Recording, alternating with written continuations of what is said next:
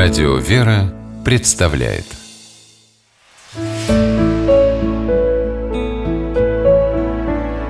Пересказки. Скупой мельник по мотивам испанской народной сказки. Жил мельник, скупой и жадный.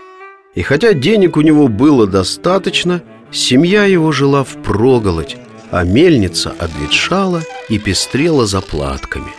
Старый хозяин и сам ходил в рваной одежде, мечтая когда-нибудь построить много мельниц и стать первым богачом в округе. Целыми днями он смотрел, как жернова растирают зерно в муку, и приговаривал «Мели, мели живее, пора бы и мне разбогатеть». И вот случилось так, что король, прогуливаясь по полям и рощам, вышел к старой мельнице и услышал сквозь скрип жерновов жалобное бормотание мельника. Король решил осчастливить старика. Вернувшись во дворец, он приказал поварам приготовить большой сладкий пирог, запечь в него сто золотых монет и отнести угощение в дом мельника – Жена и дети мельника обрадовались подарку и хотели попробовать сладкий пирог, но старик сказал, «Мы не настолько богаты, чтобы лакомиться королевскими пирогами. Надо послать этот пирог куму, чтобы он и впредь молол зерно у меня». Вскоре король опять отправился на дальнюю прогулку. Приблизившись к мельнице, он увидел на ее крыльях все те же заплаты – и услышал, как старик приговаривает «Мели, мели живее, пора бы и мне разбогатеть». «Эй, мельник!» — окликнул король старика. «Разве ты не получил моего подарка и не поправил свои дела?»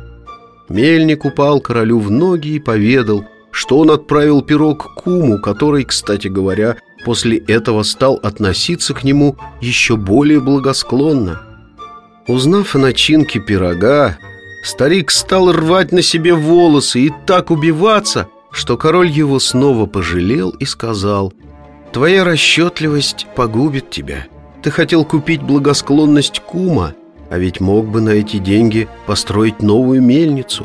Не печалься, я даю тебе свое королевское слово. Скоро у тебя будет не одна, а целых три мельницы». Вернувшись во дворец, Король приказал испечь сладкий пирог вдвое больше первого, запечь в него 200 золотых монет и отнести мельнику в подарок.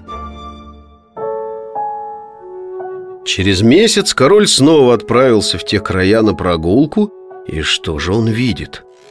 Те же самые заплаты на крыльях мельницы и слышит знакомые бормотания старика. «Мели-мели живее, пора бы и мне разбогатеть». «Мельник, ты получил мой подарок?» – спросил король. «Почему ты до сих пор даже не починил свою старую мельницу?» «Спасибо за вашу щедрость, сеньор король», – сказал старик.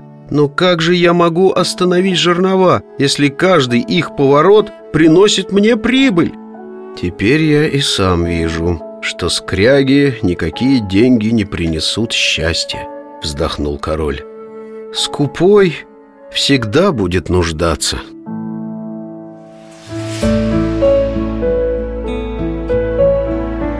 Пересказки